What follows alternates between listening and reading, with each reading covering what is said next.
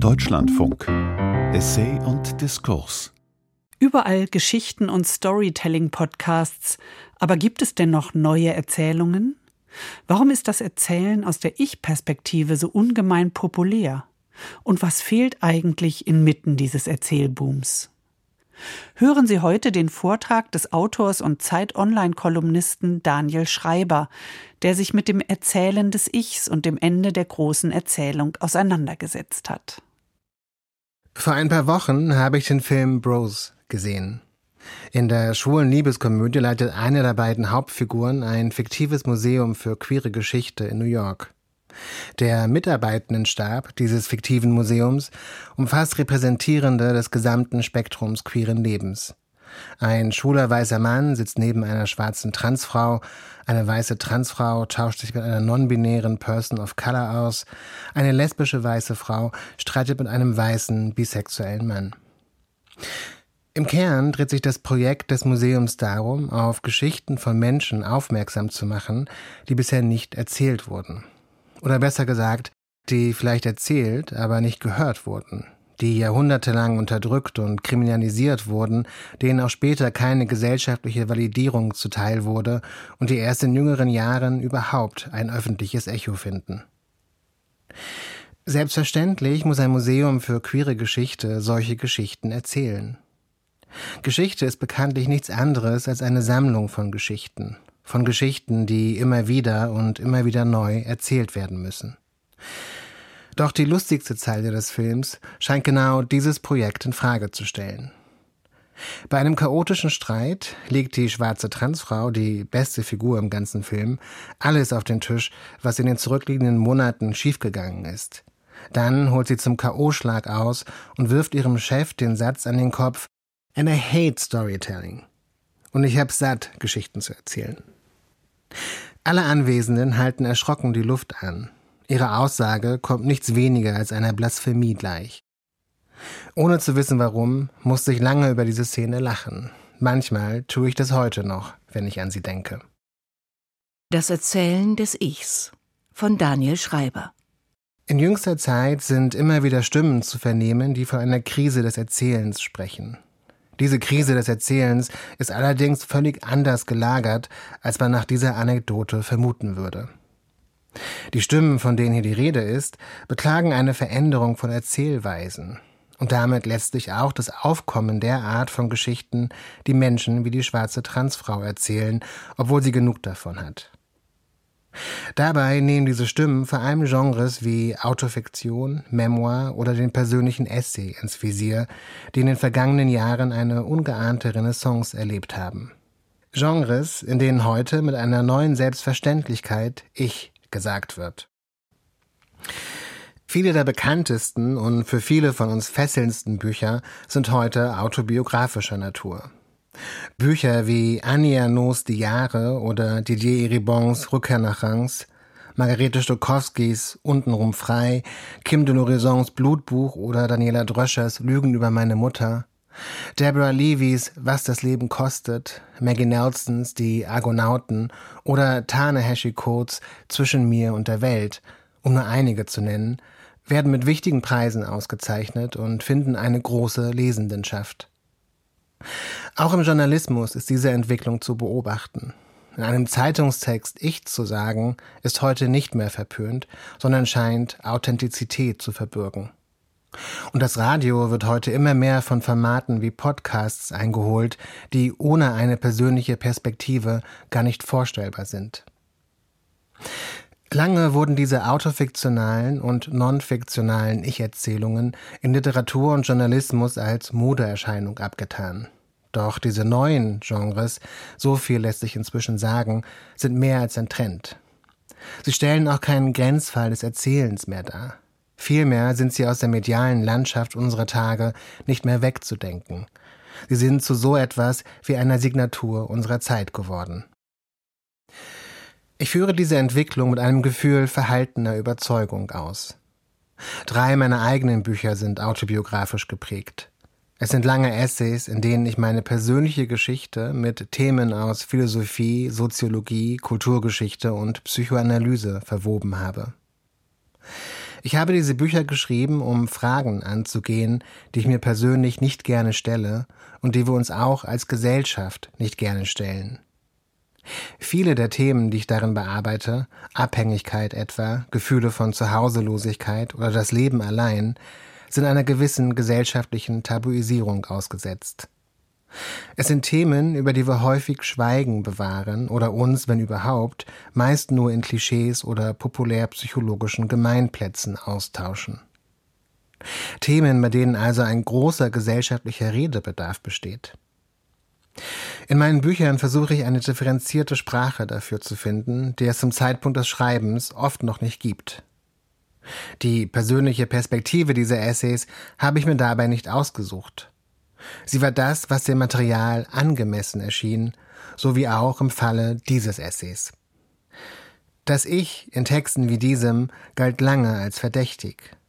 Variationen und Spuren dieses Verdachts lassen sich in der Rezeption autobiografisch gefärbter Texte auch heute noch finden. Und nicht nur in der eingangs angesprochenen Ausrufung einer Krise des Erzählens. Die Erzählperspektive dieses Ich läuft der auktorialen Tradition großer realistischer Romane entgegen, die mit allwissenden Rundumschlägen kleine Welterklärungsmodelle lieferten und mehrere Generationen lang für viele Menschen die Grundidee von Literatur verkörperten. Das erzählte Ich läuft auch der Haltung der Objektivität zuwider, mit der uns nüchtern und manchmal etwas staatstragend die Entwicklungen in Politik, Kultur und Gesellschaft journalistisch auseinandergesetzt wurden. Es ist immer schwierig, Paradigmenwechsel zu diagnostizieren, wenn man sich inmitten eines solchen Paradigmenwechsels befindet.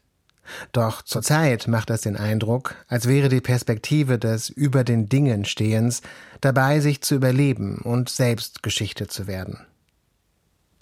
Vielleicht, weil sie für viele Menschen an Aussagekraft verloren hat, weil sie den Herausforderungen einer Zeit, die für die meisten von uns zunehmend von Unsicherheit bestimmt ist, nicht mehr gewachsen ist weil sie für viele Themen, mit denen wir uns auseinandersetzen müssen, nicht mehr zeitgemäß erscheint. Ich will damit nicht sagen, dass jene auktorialen und vermeintlich objektiven Erzählweisen je verschwinden werden. Auch nicht, dass alle Formen dieser Ich-Erzählungen interessant sind. Mich ärgern journalistische Beiträge, in denen sich Schreibende selbstverliebt als das moralische Gewissen der Nation aufspielen und dabei nur offene Türen bei dem einen oder dem anderen politischen Lager einrennen. Ich merke, wie ich bei der hundertsten Diskussion des Begriffs Autofiktion unfreiwillig die Augen verdrehe und dass ich Romane wieder zuschlage, die im Grunde Memoiren sind, selbst dann, wenn ich sie als Memoiren gerne gelesen hätte. Gute Texte allerdings, in denen Schreibende die Lesenden an ihrer ureigenen Perspektive und Geschichte, an der Navigation ihres Lebens in unserer Zeit teilhaben lassen, haben eine einzigartige Kraft. Sie machen eine Form der Teilhabe möglich, eine spezifische Form der Miterfahrbarkeit, die sich in anderen literarischen und journalistischen Erzählformen nicht einstellen kann. Es liegt auf der Hand, diesen Wandel der Erzählperspektiven im Kontext jenes Strukturwandels zu sehen, den unsere Öffentlichkeit in den vergangenen Jahrzehnten durchlaufen hat. Man kann nicht über ihn sprechen, ohne auch über den Aufstieg der sozialen Medien zu reden, der mit ihm zusammenfällt. Es war noch nie einfacher, noch nie selbstverständlicher, ich zu sagen als heute. Auf YouTube, TikTok, Twitter, Instagram oder Pinterest.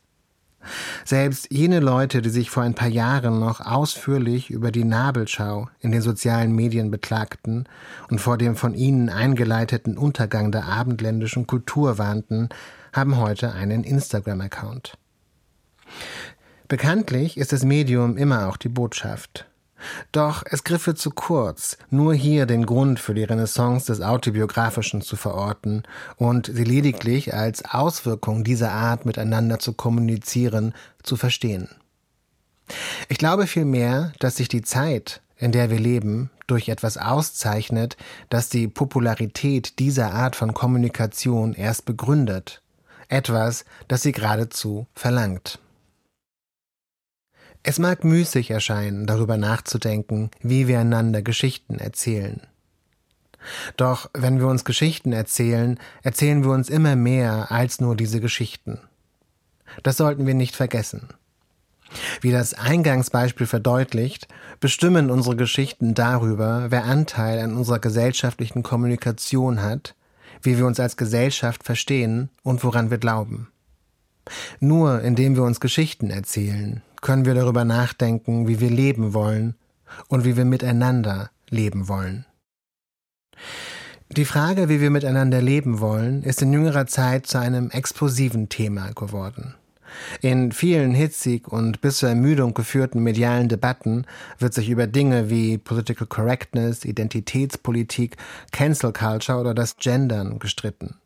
Darum, ob und wie wir ein Land unterstützen können, das Opfer eines brutalen Angriffskriegs durch sein Nachbarland geworden ist.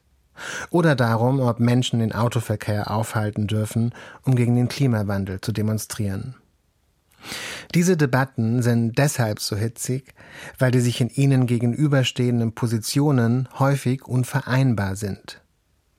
Und weil die Seiten, die diese unvereinbaren Positionen vertreten, oft nicht imstande sind, auch nur ein Mindestmaß an Verständnis füreinander aufzubringen. Doch wenn wir nur einen Schritt von uns selbst und unserem Leben zurücktreten, werden wir feststellen, dass unsere Antworten auf die Frage, wie wir miteinander leben wollen, geradezu divergieren müssen. Wir alle haben unsere eigene durch biografische, psychologische und ökonomische Voraussetzungen geprägte Sicht auf die Welt. Es sollte uns eigentlich nicht schockieren, wenn andere Menschen unsere Sicht auf die Welt nicht teilen, dennoch tut es das. Es ist eine der wichtigsten Aufgaben unserer Zeit, Brücken zu bauen, die Begrenzungen unseres eigenen Horizonts zu überwinden und zu akzeptieren, dass andere Menschen eine andere Sicht auf die Welt haben. Es ist mit anderen Worten eine der wichtigsten Aufgaben unserer Zeit, jene inneren Mauern zu reflektieren, die wir alle mit uns herumtragen. Es ist völlig normal, mit solchen inneren Mauern durchs Leben zu gehen. Wir alle wurden mit ihnen sozialisiert, seien es Mauern, die dafür sorgen, wie wir unsere soziale Herkunft sehen oder wie wir mit unseren Körpern umgehen. Seien es rassistische, misogyne, antisemitische, ableistische, homo-, trans- und islamophobe Mauern. Wir haben sie als Kinder in unseren Familien vorgelebt bekommen. Sie werden immer und überall in unserer Gesellschaft reinszeniert, in den Filmen und Serien, die wir schauen, in den Büchern, die wir lesen, in den Medien, die wir konsumieren. In gewisser Hinsicht ist es unausweichlich, mit ihnen zu leben. Häufig tun wir das, ohne uns dessen auch nur bewusst zu sein. Und meinem Gefühl nach setzt genau an dieser Stelle auch die Renaissance der Ich-Erzählungen in Literatur und Journalismus ein, von der hier die Rede ist. Keine anderen Genres konfrontieren uns so sehr mit unseren inneren Mauern, unseren individuellen und unseren gesellschaftlichen inneren Mauern. Keine anderen Genres sind so gut in der Lage, Brücken zu bauen. Keine anderen Genres adressieren so direkt, wie wir miteinander leben wollen wie wir heute, in Zeiten wie diesen, in Zeiten wachsender Unsicherheit, miteinander leben können. Doch wie genau? Der französische Philosoph Jean-François Lyotard stellte in seinem Buch Das postmoderne Wissen Ende der 70er Jahre die viel diskutierte These vom Ende der großen Erzählungen auf.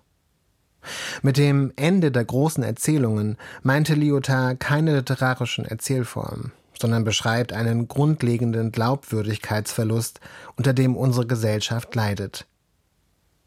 Die Erzählungen, die er dabei im Auge hat, sind die Politik und die Philosophie.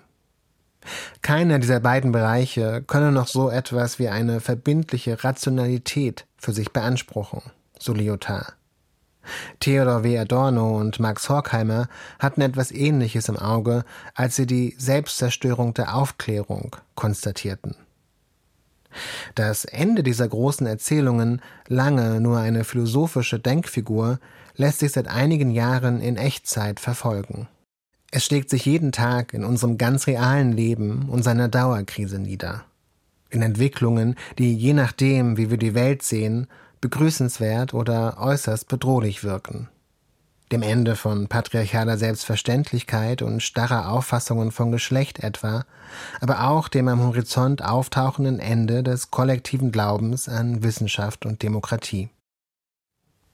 Diese Entwicklungen stellen auch jenes autonome Subjekt in Frage, das sich auf selbstverständliche Gewissheiten berufen und das im Rückgriff auf von allen geteilten Wahrheiten sagen kann, was richtig und was falsch sei.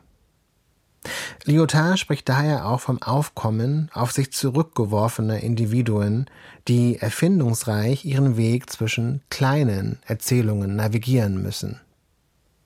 Horkheimer und Adorno sprechen von der Dialektik der Aufklärung, also der Notwendigkeit, dem Ende der Aufklärung mit einem aufklärerischen, einem kritischen Geist zu begegnen.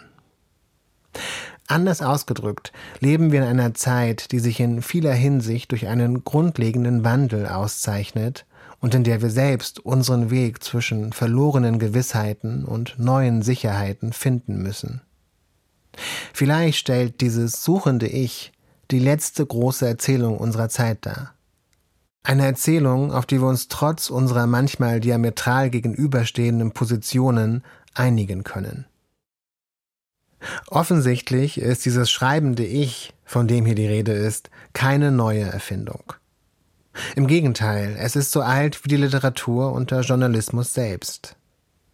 Ohne die religionsphilosophischen Bekenntnisse von Aurelius Augustinus aus dem vierten Jahrhundert nach Christus, sozusagen der Soundtrack zur Christianisierung des Selbst, gäbe es das Genre der Memoir nicht.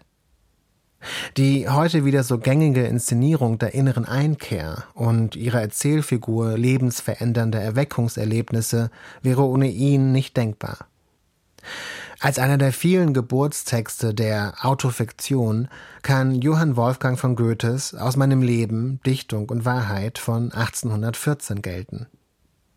Goethe sprach bei der Beschreibung seines Lebensrückblicks von einem Märchen und rückte damit in den Fokus, auf welch wackeligen Beinen die damals entstehenden bürgerlichen Identitätsentwürfe standen. Joan Didion, die große Essayistin und New Journalism-Ikone, veröffentlichte schon 1979 umstandslos den ärztlichen Bericht, der ihr nach einem Aufenthalt in der Psychiatrie ausgestellt wurde. Wie niemand anderes schaffte sie es damit, das Lebensgefühl der Paranoia im Kalifornien der ausgehenden 60er Jahre zu beschreiben.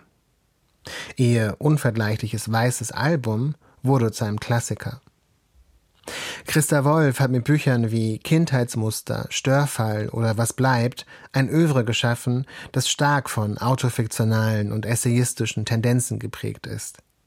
Es hat bis heute nichts von seiner großen Wirkmacht verloren. Das Private, so scheint es, war schon immer und auf eine selbstverständliche Weise politisch. All diesen historischen Beispielen ist eines gemeinsam.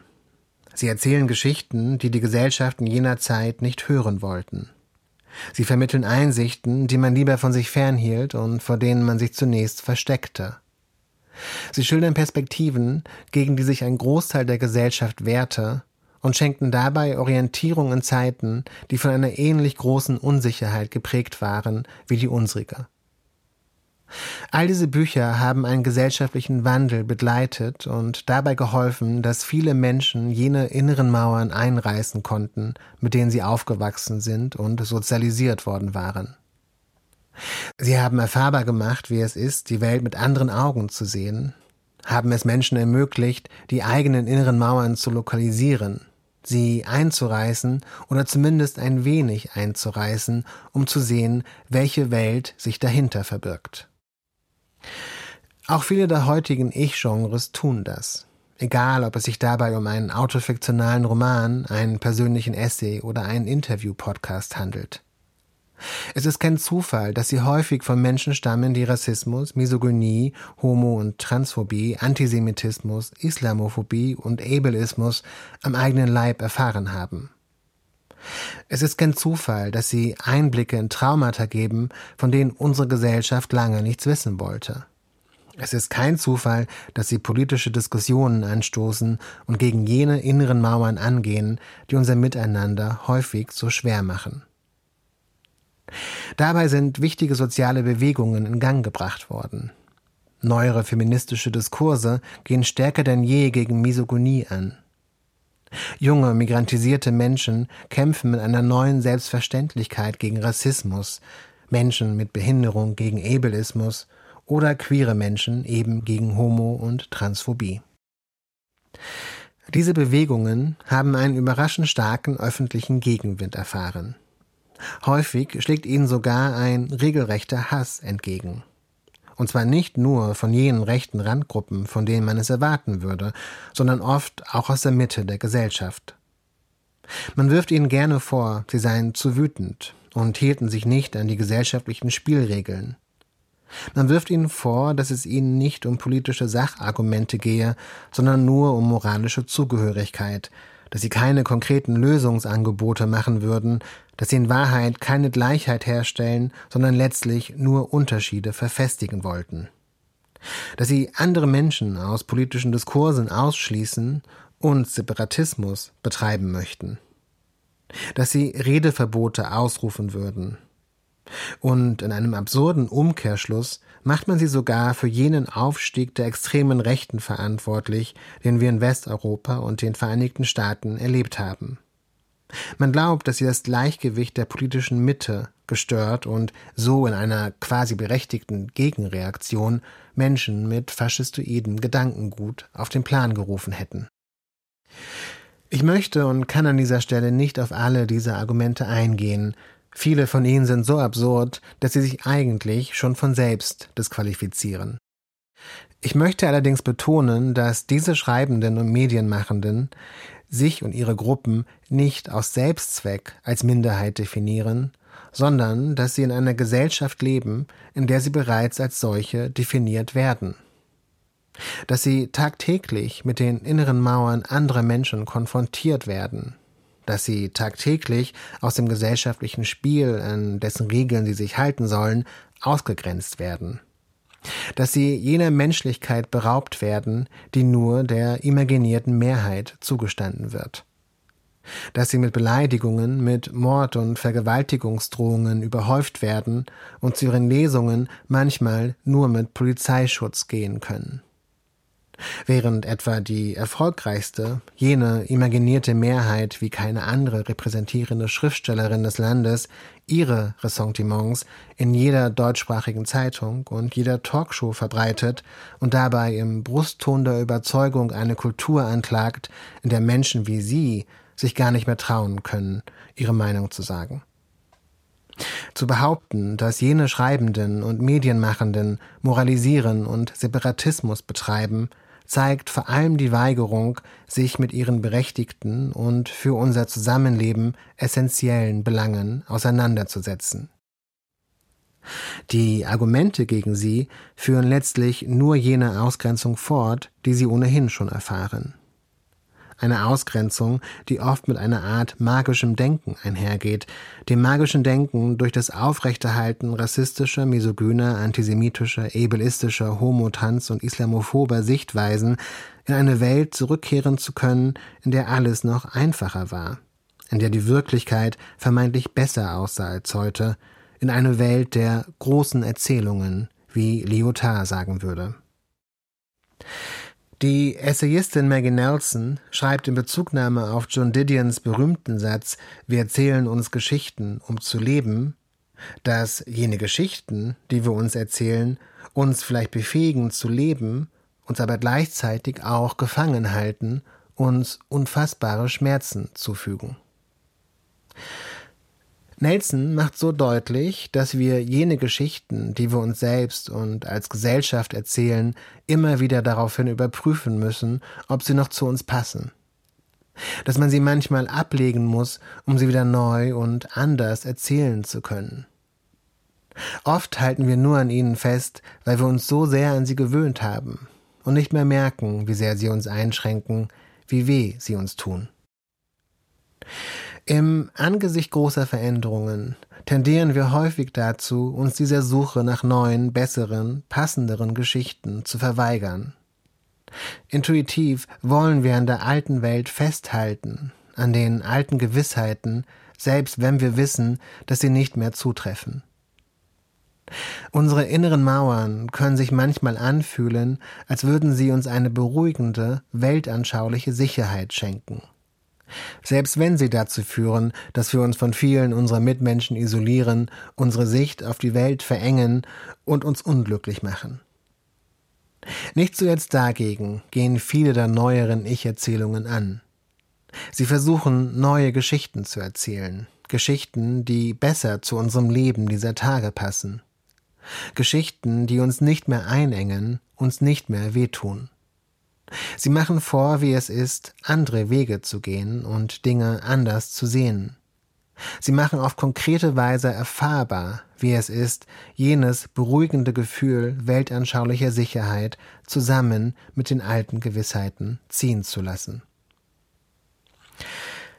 In den Worten der amerikanischen Lyrikerin und Essayistin Audre Lorde gründet sich unser zukünftiges Überleben als Gesellschaft darauf, dass es uns gelinge, gleichberechtigt und auf Augenhöhe miteinander umzugehen. Es seien nicht die Unterschiede, die uns lähmen, so Lord, sondern unser Schweigen über diese Unterschiede. Wir sind, wie gesagt, alle mit alten Vorurteilen, mit alten Strukturen der Unterdrückung sozialisiert worden und haben diese selbstverständlich verinnerlicht. Audre Lorde mahnte daher an, dass wirklicher gesellschaftlicher Wandel nicht nur offensichtliche Repressionen in den Blick nehmen müsse, sondern auch und vor allem jene Anteile der Geschichte gesellschaftlicher Unterdrückung, die tief in allen von uns eingepflanzt worden seien. Die von uns verinnerlichten Strukturen, mit anderen Worten, die Mauern in unserem Inneren. Wenn wir als Gesellschaft wirklich zusammenleben wollen, wenn wir tatsächlich Brücken bauen und ein echtes Miteinander möchten, müssen wir auch jene inneren Mauern angehen. Wir müssen auf die Vielzahl der Geschichten hören, die Menschen sich erzählen. Auf die Geschichten, denen wir bisher nicht zugehört haben, die keine Institutionalisierung und keine gesellschaftliche Validierung erfahren haben. Ich glaube daran, dass viele der Genres, von denen heute die Rede war, genau das leisten ob es sich dabei nun um Autofiktion, Memoiren oder persönliche Essays handelt. Ich glaube daran, dass solche Texte uns dabei helfen können, unseren Weg im Leben zu finden. Daran, dass ihre Menschlichkeit uns davon abhalten kann, in die Fallen von Hass und Ressentiment zu laufen. Ich glaube, dass sie Alternativen zu den gängigen Selbstverwirklichungsangeboten unserer Zeit liefern. Dass sie uns dabei helfen können, uns unseren Traumata zu stellen und uns damit nicht mehr allein zu fühlen. Dass sie uns, indem sie davon erzählen, wie andere Menschen ihren Weg in einer Zeit der Unsicherheit finden, dazu anregen, einen Blick auf all die Geschichten zu werfen, die wir uns, vielleicht ohne es zu merken, selbst jeden Tag erzählen. Dass sie es uns ermöglichen zu schauen, ob das noch die Geschichten sind, die wir wirklich brauchen, um unser Leben zu führen. Oder ob es nicht Zeit für neue Erzählungen ist, kleine Erzählungen und große. Lassen Sie mich zu der eingangs erwähnten Szene aus dem Film Bros zurückkehren. And I hate storytelling. Warum fand ich diesen Satz so lustig? Und ich hasse es, Geschichten zu erzählen. Ich hab's satt, Geschichten zu erzählen. Im Kontext jenes fiktiven Museums für queere Geschichte stellt dieser Satz ein Sakrileg dar, einen nahezu undenkbaren Tabubruch. Er stellt nicht nur das grundsätzliche Projekt des Museums in Frage, sondern auch eine der zentralen Arten und Weisen, wie wir uns heute Geschichten erzählen. And I hate storytelling.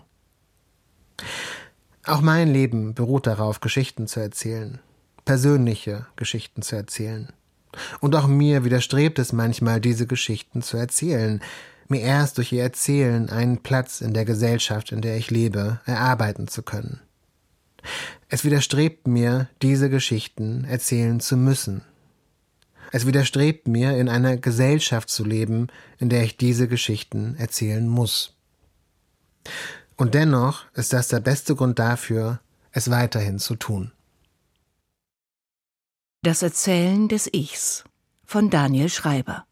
Technik Thomas Wittig. Regie Claudia Katanek. Redaktion Barbara Schäfer.